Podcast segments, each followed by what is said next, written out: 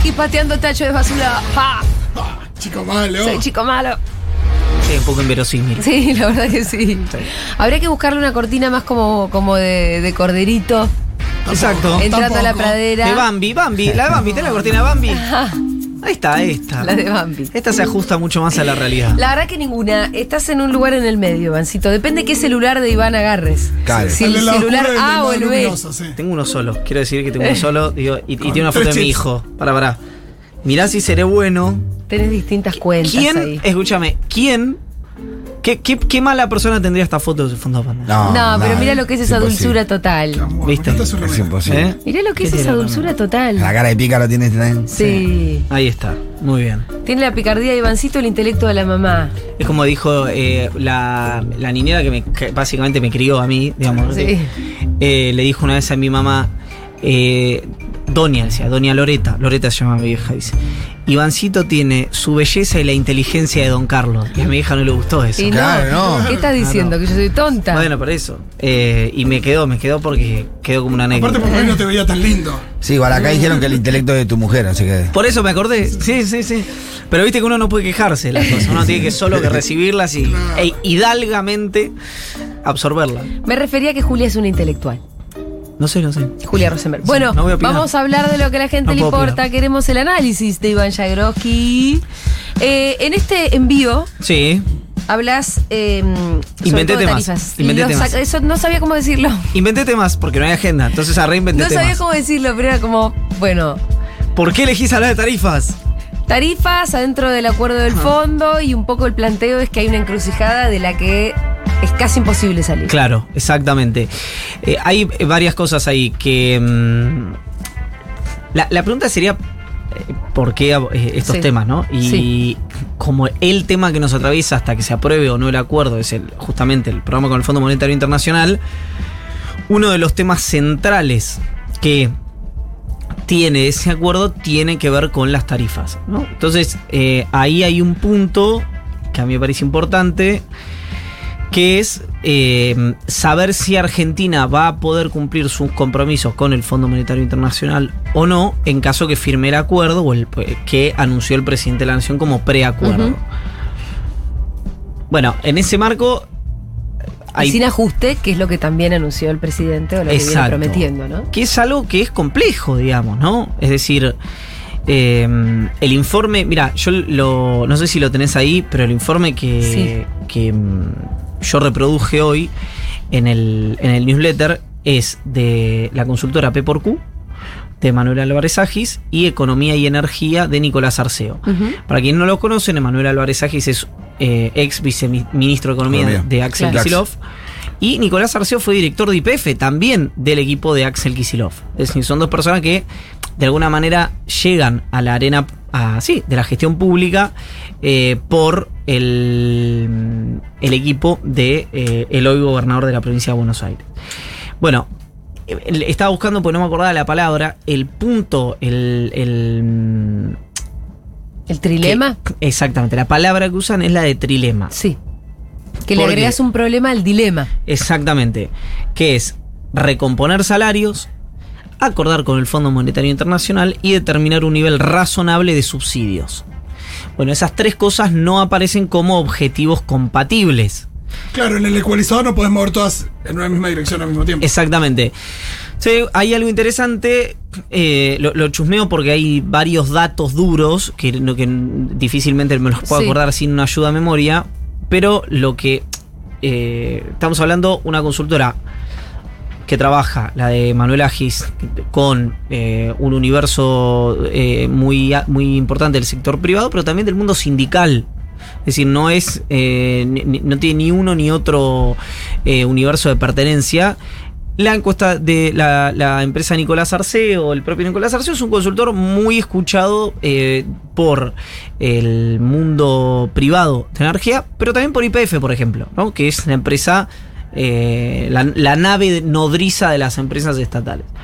Bueno, en ese marco, eh, las tarifas, lo que dice el estudio es que en los últimos tres años no tuvieron modificaciones. Mientras que, tarifas fundamentalmente de energía eléctrica, el promedio de inflación anual fue de 47%. Acá hay un punto que es eh, que es lo que venimos hablando siempre, que es.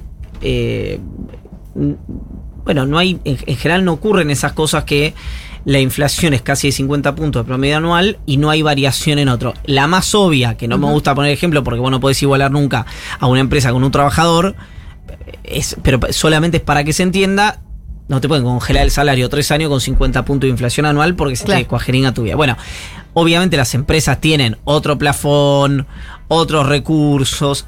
Sin ir más lejos, la plata que no, que, que no ponen los usuarios pone el Estado Nacional. No es que esa plata no existe, no es que la pone la empresa, no es que la Sí. empresa dice, bueno, meto la mano en el bolsillo. O voy a pérdida, y- o voy o a alguna pérdida, exactamente. Sí, pero así todo deja de invertir. Eso sí sucede. Eso deja de invertir, indudablemente. Ese es como uno de los, de los primeros puntos que. No es que deja de ganar porque lo recibe en forma de subsidios, pero no invierte. Exactamente. Eh, en, ese, en ese marco, sí, es interesante esto, porque si vos tenés una, mm, eh, una tarifa que vale 10 pesos y vale 10 pesos durante 3 años, pero la, la inflación subió 50 puntos por año, vos tuviste una reducción de la tarifa. En Sí. términos reales. Sí. ¿no? Sí, pero, perdón, Ah, sí. siendo que hay una inflación de casi 50% anual, ese es lo único que tuviste una reducción, porque todo lo otro Te, te aumentó. te aumentó, ¿no? Claro, no, totalmente, totalmente. Eh, de hecho, ese es el gran problema, que es, ahí es donde, y es exactamente lo que decís vos, donde da, eh, de lo que habla el informe, que es, ¿qué sentido tiene eh, eh, tener a las tarifas congeladas o con un ancla tanto por, por debajo de la inflación si el resto de los precios relativos a la economía te sube 50 puntos? Es decir, ¿qué estás ganando con eso? Es una pregunta que me parece... eh, Incluso pertinente, Pertinente, para eso. una economía individual. Si vos me preguntás a mí, eh, si me jodería mucho que todos los meses también me, la- me aumentara la tarifa, lo que va aumentando la inflación, capaz que no sería tan pesado tampoco. Capaz que te jode más que aumente el precio de los alimentos que la tarifa, Exacto. probablemente. Exacto. Sí, lo que te jode es que después de tres años te lo aumenten el 200%. Claro, que dejen pasar tres años, entonces después tenés semejante maraña que de pronto las tarifas hay que Aumenta aumentarlas el 500%. 300% y ahí, ya, ahí se te descuajeringa. Exactamente. Bueno, entonces, los subsidios fueron en... do- sí, Pitu, No, perdón. el tema que por ahí, no sé cuánto margen hay para eso. No, no, el tema es a quién. Ese es el punto. Mm. Que es, La segmentación siempre. exactamente, que es la segmentación. Ojo, y también hay una pregunta, ¿eh? Y, Acá. y después te hago otra pregunta, que siempre seguimos sin saber el costo real de la producción de la energía en Argentina. Bueno, Es un tema que, porque no podemos nosotros discutiendo si no sabemos cuánto sale producir la energía en. Argentina. Exactamente. En Para boca poner de un- pozo. Porque el famoso boca de todas esas cosas que nunca supimos. No, lo que... eh, lo que sí hay, hay algunos parámetros. Internacionales. Sí, Pero, pero por eso, si vos dolarizás ese costo. Y es que hay cosas que no la puedes descalzar. Es decir, Eh. digamos, si el, el- la energía, digamos, el barril de BTU, el, el famoso barril de BTU, no está especificado. No, está bien. Eh, lo que sí hay otros costos, hay otros costos. eh, Que sí. Sí, pero los salarios de todos los eh, empleados Sí, de esas eso. empresas son sí, pero mira, ahí. Sí, lo eh, que digo yo que quizás no puede ser el precio dólar de la energía Claro. internacional, quizás no pueda ser el precio costo-pesos en Argentina, pero debe haber un punto intermedio. Obvio, hubo mecanismos, por ejemplo, O sea, en un momento Kisilov hicieron el, por ejemplo, hicieron topea una, una cuestión hipertécnica, pero topearon eso.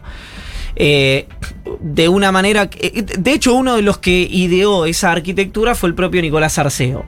Ahora, em, yo te digo una cosa, Fito, respecto a eso, te corro por izquierda.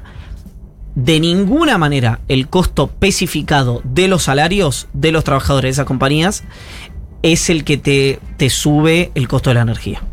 Es decir, lo que te sube el costo de la energía son eh, no haber desindexado, digamos, ese costo de la energía, que yo no sé si, si se puede hacer, a qué nivel se puede Claro. hacer, Y etcétera. vuelve, y vuelve a, Indexarlo, que, a que no está claro en los números. Pero volvemos a que no están claros los números. Yo lo tiré porque no tengo ni idea, porque Claro, no hay en general no, no se no, sabe pero cómo no, están no. compuestos No sé si no se sabe o no lo sabemos nosotros, digamos. La gente del sector, digo, si vos le, pero los sentás acá y le haces. Si le haces una entrevista a Arceo Sí. con todas estas preguntas, probablemente te las pueda responder de una manera eh, mucho más clara Pero- que las dudas que planteamos nosotros. Porque eso también me parece que tiene que ver con.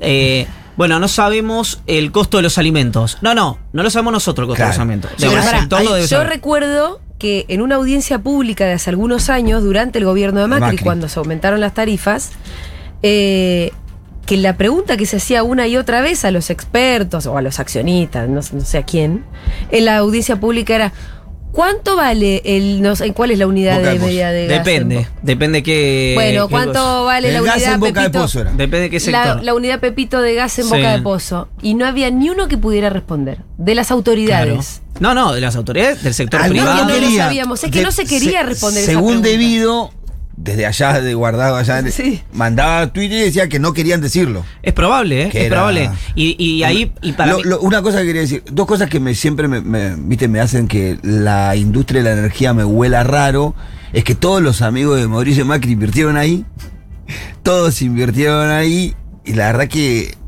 nadie tiene claro el Sí. costo de eso, cómo es. los que invirtieron ahora son los amigos de Massa.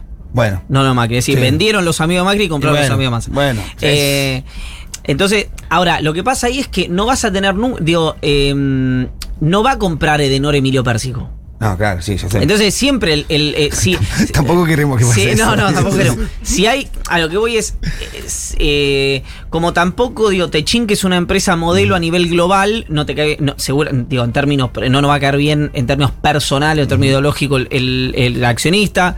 Lo mismo con Arcor, que es una empresa modelo a nivel global, tampoco te va a caer bien Luis Pagani. Lo mismo que Aeropuertos.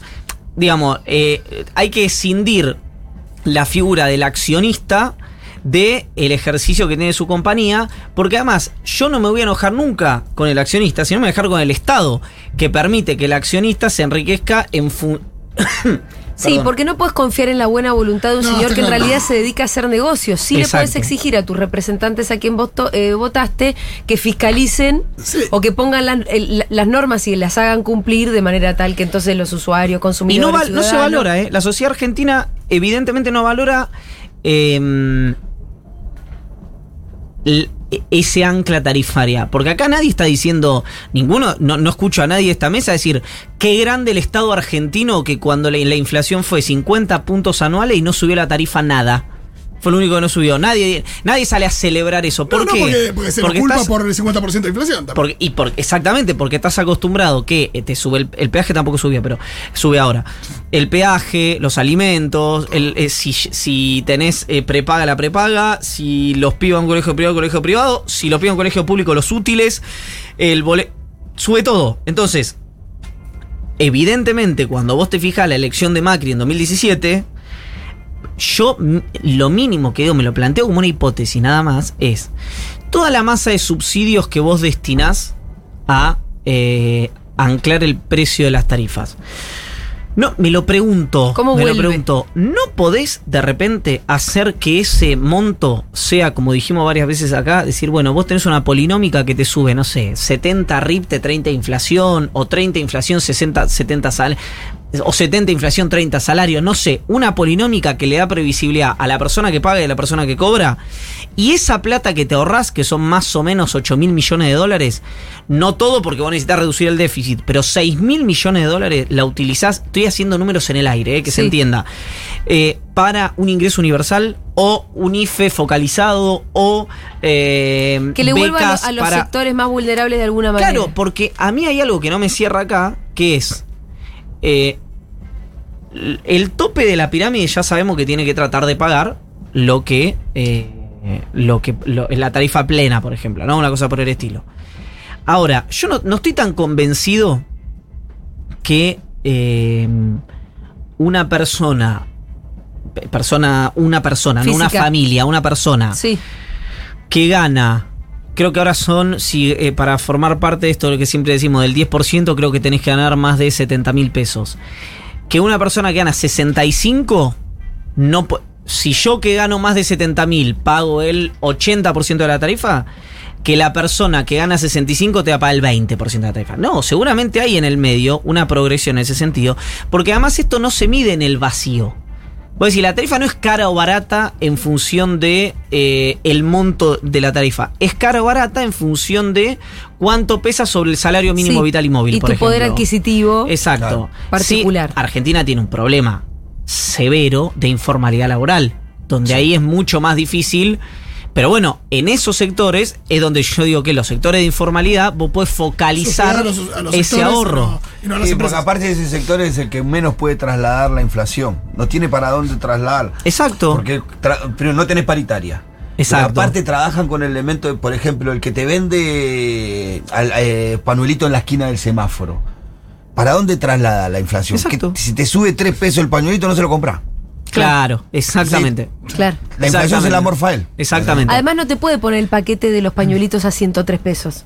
Tampoco. Te- te- se- No, se- no, tiene que que- ser un número redondo, tiene que ser Sí, dos sí, por sí. tanto, porque se sabe que si no, no lo vende. no tiene cómo, tra- cómo trasladar la inflación a otro lugar. Pero que ahora- sí el comercio, que sí el trabajador asalariado, por ahí lo puede, lo puede, a través de la paritaria y a través del aumento de precios. El tema también es que el- los precios de las tarifas por ahí son precios multiplicadores de otros Exacto. bienes y servicios, Exacto. Del transporte, por ejemplo. Claro. de- sí, sí. Y me imagino que ahí también hay un numerito que los consultores amigos tuyos deben ver, porque estamos pensando siempre en tarifas en función de la cuenta de luz que me llega a mi casa y que yo con te- determinado poder adquisitivo la puedo o no la puedo pagar, o en el geyser de inflación del 50% de todas las cosas, la tarifa es como un chorrito que está acá al lado. Eh, pero por ahí en realidad la insistencia de cierto sector, que aparte es la vice, y el sector del kirchnerismo, ¿no? Los que siempre insistieron más en anclar las tarifas. Sí, sí. Deben estar pensando también, me parece, en eso, como en el efecto multiplicador de otros precios que puede tener el precio de, la ta- de las tarifas. Pero por eso te digo, si vos eh, le aumentás, te estoy diciendo en el aire, Sí. a los residenciales Sí, y usás una tarifa diferenciada para las pymes y a las grandes compañías le decís, mira, usted paga la tarifa plena porque tiene una rentabilidad alta, ese tipo de cosas donde, eh, donde evidentemente eh, el Estado tiene que intervenir, también es cierto que no te achica demasiado los subsidios. Ahora, yo me pregunto algo, que Sí. es, si vos le aumentás a alguien que hoy sabemos, como decía Pitu recién, no tiene margen para, eh, para, Mirá, para un aumento. Según el relevamiento que hicimos nosotros del Instituto Villero de Formación, la gente gasta aproximadamente el 80% de su sueldo en alimentos y el otro 20% en transporte. ¿y tarifas? No, los villeros no pagan por el Exacto. gas, o sea, bueno, eh, alimento incluye la compra del gas no en, en el mes, ¿no? Claro, Pero la garrafa. Es la comida, la garrafa y viajar. No hay para más nada. Exacto. Bueno, Pero pero no yo hay para nada, nada, de nada, de nada. Había personas que decían que hacía dos años que no salía a comer afuera. Después hay un rato que ahí estamos porque no identificaban comer afuera, comprarle al que vende sándwich en la esquina, ¿no? No, no, ir al restaurante a que te sirva. y todo Eso no hacía.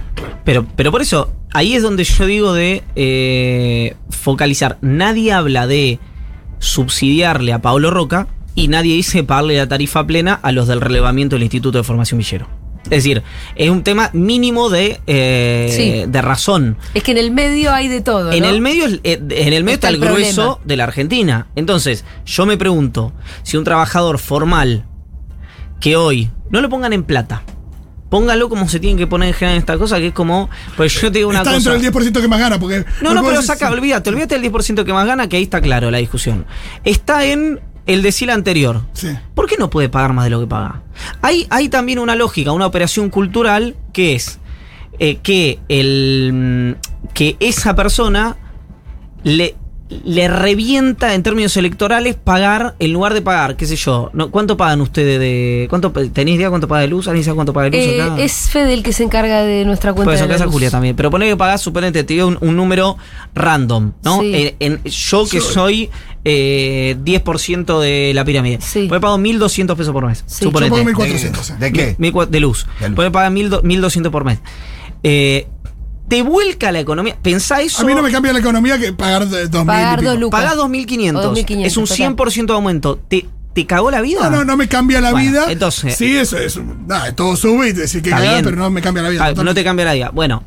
El Y al Estado, el la sumatoria de todos los fitos sí le No, cambia y la el vida. razonamiento es el mismo para el que, eh, por eso vos tenés que segmentar, Segmentar. pero no, pero no segmentar a brochazo grueso como fue la, segment- la última segmentación. Ni como Una- la que están proponiendo ahora de Barrial y todas esas Esa- cosas. esa A te digo, no- esa te digo. Vos tenés Entonces- rezagado en Palermo que tienen otra situación económica, no, no pero- es uniforme. O lo puede hacer por- incluso por consumo. eh, Me imagino que hay varias herramientas, que no es tan sencillo, pero lo que digo es, hay como una musicalidad en la que vos, a la persona que paga 1.200 pesos, y pasa a pagar, mira, te a decir, 3.000 pesos, que te estoy Sí. hablando casi un 300% de aumento, no le vuelca la economía. No. Es lo mismo, es lo mismo que a la persona que si paga, ¿por qué? Porque gana en proporción a eso, que si, que, que paga 400 pesos si pasa a pagar 800 pesos.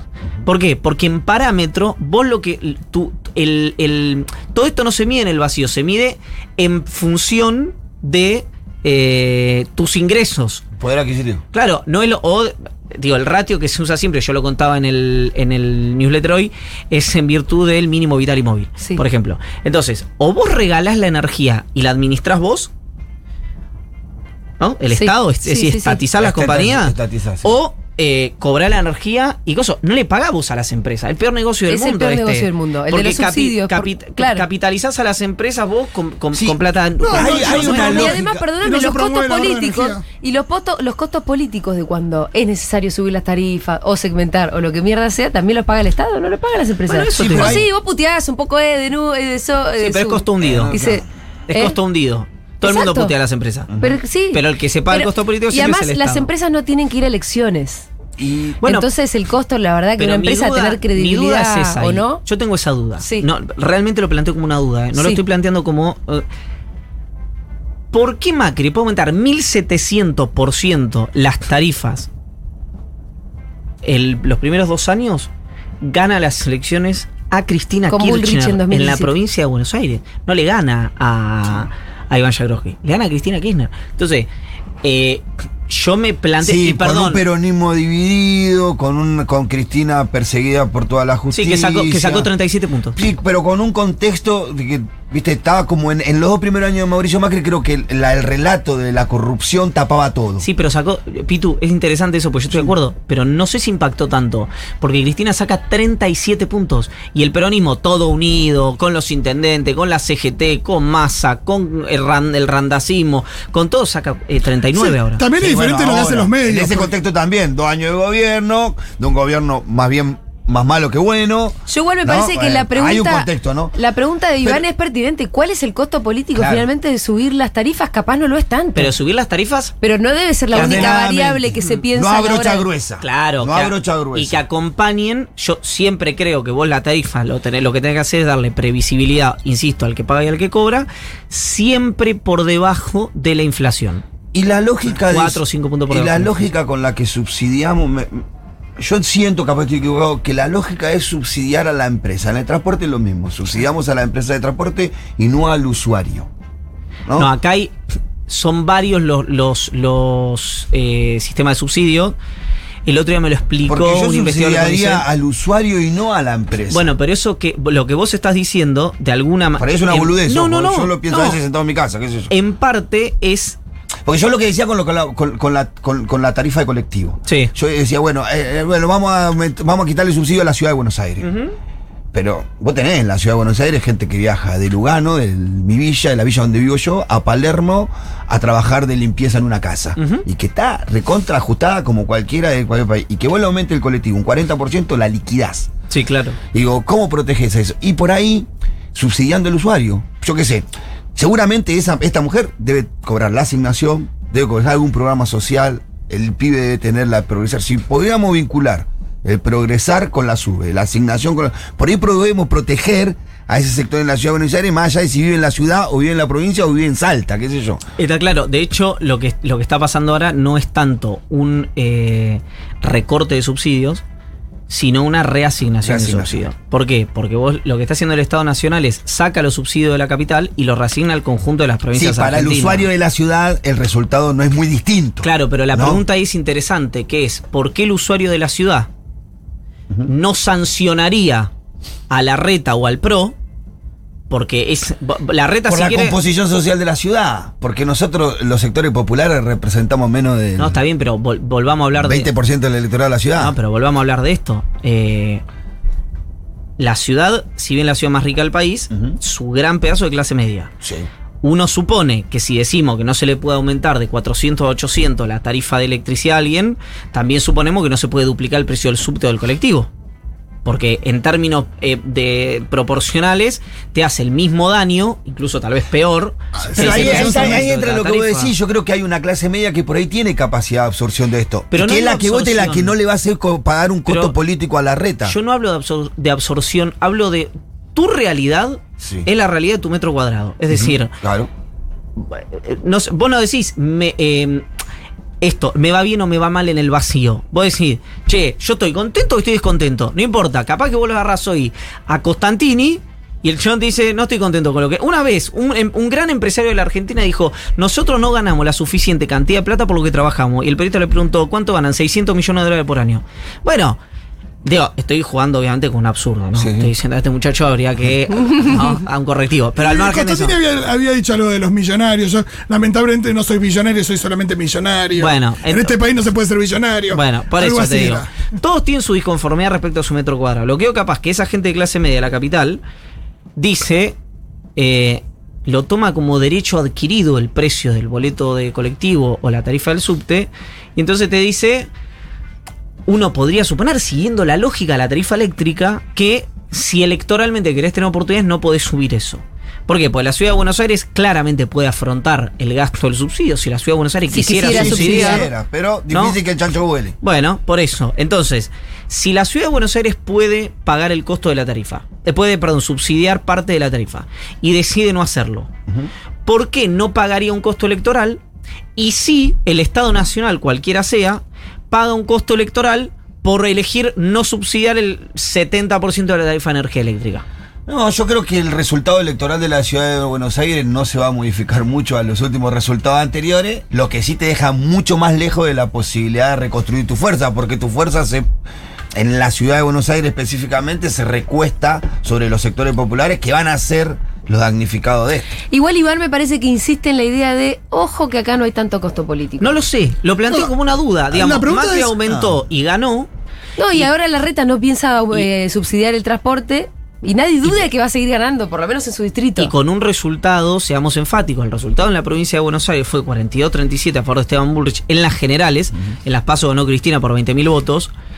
Eh, no es un resultado exageradamente distinto al que se dio en esta elección. No. Y vos La de tenés, medio término siempre tienen un resultado medio parecido. bueno, tenés al peronismo, elecciones de medio término, exacto. de El- allá de, de- de Néstor Massa para no, acá. no, no, no. En 2013 Massa le sacó 12 puntos al kirchnerismo.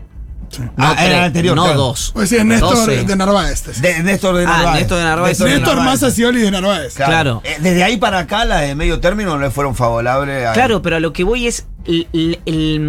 No hubo una diferencia electoral brutal respecto. No es que en 2017 Cristina por, por, em, por la persecución la topearon, si querés, en 37 puntos.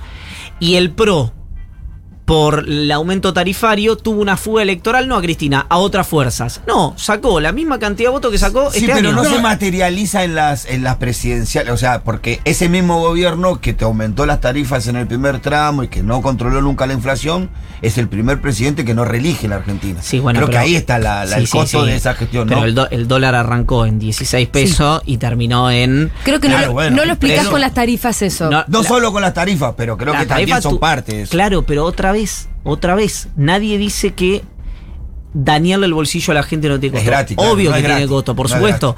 La pregunta es: acá se habla o se, te- se Si toma. está sobredimensionado ese costo, decía. Eso, Claro. yo lo que digo que si vos a lo mejor lo pienso como una hipótesis porque evidentemente esta estructura no funciona. Entonces pienso una alternativa. A lo mejor el ahorro que vos te podés generar con esto, tal vez, lo digo solo tal vez, tal vez ahorro de esto, eficientizar gasto de otra manera, no recortás. Eficientizar, decir, che, pará. ¿Cuánto estoy gastando en tal cosa? ¿Se puede recortar algo acá? Sí, ¿para qué? ¿Para ahorrarlo o no? ¿Para reasignarlo? ¿Qué hago con esa masa de plata? Y tal vez hago un IFE focalizado. ¿Para qué? Para la gente que Pitu acaba de decir que gasta el 80% en morfio y el 20% en transporte. Entonces, lo que yo no termino de entender es que este esquema tarifario es. eh, yo eh, no lo, lo conté narrado, pero no les, no les mostré el, el cuadro, no lo puedo mostrar tampoco ahora.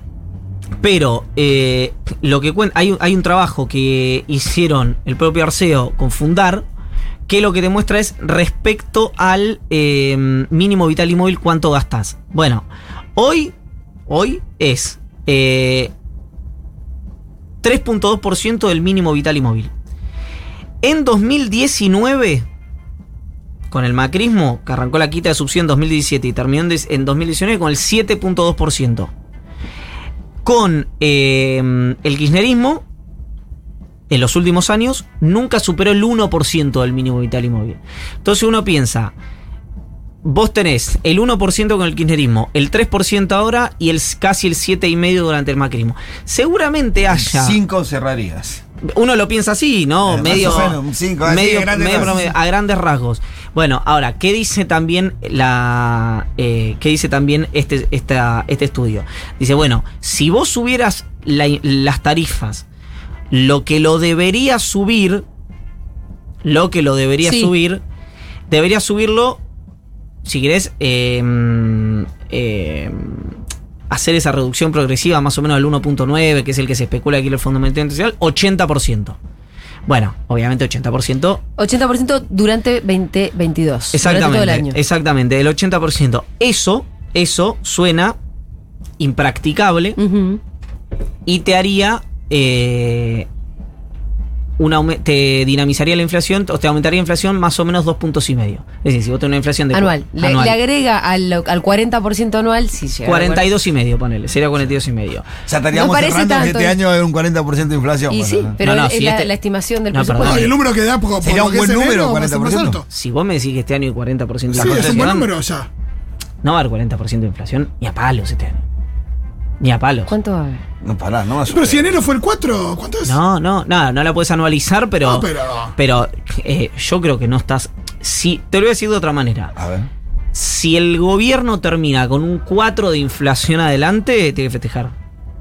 ¿Enero? No, no. No, no, 4 adelante, enero la ya decena está. de cuatro, Ah, que esté 40 ahí. El, el año que viene. Yo creo que Este, un- claro, este este, año, digamos. Yo creo que una inflación arriba del 40%. Es un desastre. No, el tema es qué pasa con la actividad. No, No, pero- Además- no, en la, no en la economía form- Yo siempre pienso de mi Sí, sí, parcelita, de como decís, mi metro cuadrado, en donde Todo el no mundo hay piensa un así. puto recibo de sueldo en todo el barrio, en donde no hay ninguna paritaria que esperar, ni mucho menos. Un 40% de cosas nos tira al mapa. Es un desastre. Nos tira al mapa. Y el gobierno, de hecho, toda esta columna, todo el gobierno debería estar absolutamente concentrado solamente en una cosa y es bajar la La inflación. inflación. Bueno, el punto ahí es que vos ya por. Así como, para decirlo rápidamente. el- el- la economía creció 11 puntos más o menos. Sí, el año pasado. Bueno, lo que se llama arrastre estadístico, es decir, por casi, vamos a decirlo brutalmente, por inercia, Sí. parece 3 puntos este año. Cuando yo hinché la paciencia durante, eh, bueno, hincho la paciencia todavía con la necesidad de los dólares en el Banco Central, no es una cuestión alegre, sino que vos, por ejemplo, si, creye- si, si, el- si la economía creciera este año en lugar de 3, 4 puntos, Un vos problema. necesitarías 4 mil millones de dólares más para sostener ese crecimiento. ¿En qué? Bueno, entre otras cosas en importaciones. Entonces, si vos crecieras en lugar de, de 4 o 5, necesitarías 7 mil millones de dólares más. Entonces, cuando eh, ma- digo, esto del machaque con la idea de las exportaciones, algo eso, no es una cuestión meramente declamativa, sino que tiene impacto muy, muy fuerte en la economía real. Sí, claro. De hecho, perdón, Feletti, no estoy diciendo Sí. humano, Feletti, lo entrevisté el miércoles pasado, y dijo, lo único, lo único acá que hay que hacer es, hizo este, gesto- este sonido, ¡fip! subir la reserva del Banco Central. Digamos, ahora, Para sostener el crecimiento. para sostener crecimiento, para tener autonomía en la política económica, para poder eh, tener eh, más musculatura cuando vas ¿Y eso a... De ahí, de ahí tu hincapié, de ahí tu hincapié cuando se plantean los no de, de parte del ambientalismo y demás. Entiendo que, que surge de, de esa necesidad tu. eh, nada. Yo no discuto más porque la gente después se siente herida. No, no, yo pero, lo que enti- digo pero es... entiendo que es por eso, no es porque no es un capricho tuyo. Yo lo que digo es... No es que quieras matar pingüinos. No, ¿te Iván. parece que, es, que esa es la única forma de sostener esto que estás diciendo? No, ac- acá se plantean a todos los, a casi todos los proyectos, de algunos sectores, voy a poner nombre y apellido, por ejemplo, de Greenpeace, para no herir ninguna sensibilidad local. Eh, sorprendentemente está en contra de casi todos los proyectos productivos y después, en general, los, los sectores que yo no he visto, esto me pasa, no he visto, seguramente los haya, ¿eh? Seguramente los haya. No he visto referentes, no militantes, referentes, quiero ser enfático en esto, referentes ambientales de los más radicalizados, pobres. No conozco ninguno. Yo, no digo que no existan. De los que se oponen a esto, a 100% de estos proyectos productivos. En general veo gente que, no sé, la, la, líder, por ejemplo, de... mm, me olvidé el nombre. De... mm, Bueno, es que no quería seguir susceptibilidad. No, la voy a ir, no tengo ningún problema. Ahora. eh, Fito, teníamos que cerrar hace 10 minutos y vos sacás este tema. bueno, entonces no. Entonces no. Mejor, vayámonos. Entonces me callo acá. Lo que digo es, No es, no, no, me está, me está sacando, no, me sacan del aire, censura. No, no es casualidad, digo yo simplemente que eh, una de las activistas ambientales eh, más eh, extremas respecto a los proyectos productivos que, que convoca el gobierno sea una exfuncionaria del gobierno de Macri. Y no es casualidad lo que pasó el otro día, que fue Ah, ya sé a quién te referís, podés nombrarla con nombre y apellido, ¿no? que, que fue- que fue público que el doctor Sapsay, con el juez que frenó la exploración offshore en Mar del Plata, celebrándolo, porque además eso está atravesado no solamente por la discusión sana, sana sobre la atención ambiente-desarrollo, sino también de Por intereses políticos, claramente también los, los Claro, hay. qué nivel, digamos, qué nivel de, de- Yo lo decía en el newsletter, menos mal que Sapsay no es peronista, sería un escándalo nacional lo que pasó. Entonces, ahí es donde digo, bueno, eh, encontremos otra manera, mientras tanto, digamos, para decirlo y con esto también, dice, vos no te das reserva en el Banco Central, tenés una corrida cambiaria y tenés el dólar a 500 pesos y eso repercute en el precio, es el precio de los precios el dólar. Sí. No es una cuestión meramente, viste, decir... No, y además con, un país estallado a ese nivel ya no tenés ninguna posibilidad de, De nada, discutir de nada. ambientalismo. Entonces, ahí yo es donde digo, y por eso me, me ha gustado tanto las, algunas exposiciones que he visto, y lo he dicho, de Anita, de Anita Inese, de Bruno, y de, de algunos, de hay un, hay un pibe eh, bárbaro que no lo, no lo conocía y lo empecé a seguir en Twitter el otro día, o lo vi en Twitter, no sé si lo empecé a seguir, se llama Fede Pellegrino, eh, donde, bueno, se empieza a ver eh, un, y yo lo celebro muchísimo porque nos me, vamos a decirlo en términos brutales, si ellos son ambientalistas, nosotros somos productivistas, creo que nos mejoramos mutuamente. Ahora, los que te niegan la catástrofe ambiental y los que te niegan la necesidad de exportar, eh, para mí a las duchas. Tienen- tenemos que encontrar algún, alguna, alguna Un punto de conversación. Sí, un punto de Un punto de conversación. conversación. Iván Yagroski, muchas gracias. A la